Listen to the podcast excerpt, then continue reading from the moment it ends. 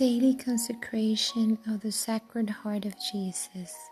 Sacred Heart of Jesus, filled with infinite love, broken by my ingratitude, pierced by my sins, yet loving me still, accept the consecration that I make to you of all that I am and all that I have Take every faculty of my soul and body and draw me day by day nearer and nearer to your sacred side, and there, as I can bear the lesson, teach me your blesses, your blessed ways. Amen.